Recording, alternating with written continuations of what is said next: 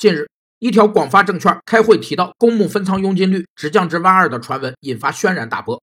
不少券商人士表示，如果属实，将是2019年的第一炸雷。研究所今年要消失了，券商行业要吃土了等感慨此起彼伏。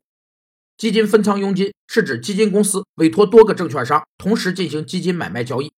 交易成交后，按实际成交金额的一定比例向证券商交纳的费用。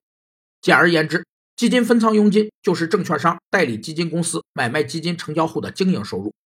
因为基金公司不具备交易所会员资格，必须通过证券商的交易席位才能进行交易。此外，由于开放式基金规模大，仅通过一个券商的交易席位可能会影响成交速度。所以会通过多个交易席位同时交易，这种现象就是基金分仓。对此传闻，有分析师表示，只有头部券商才有底气向收入多元化模型转型，普通券商想要发展成对内对外服务的智库，可能性太小。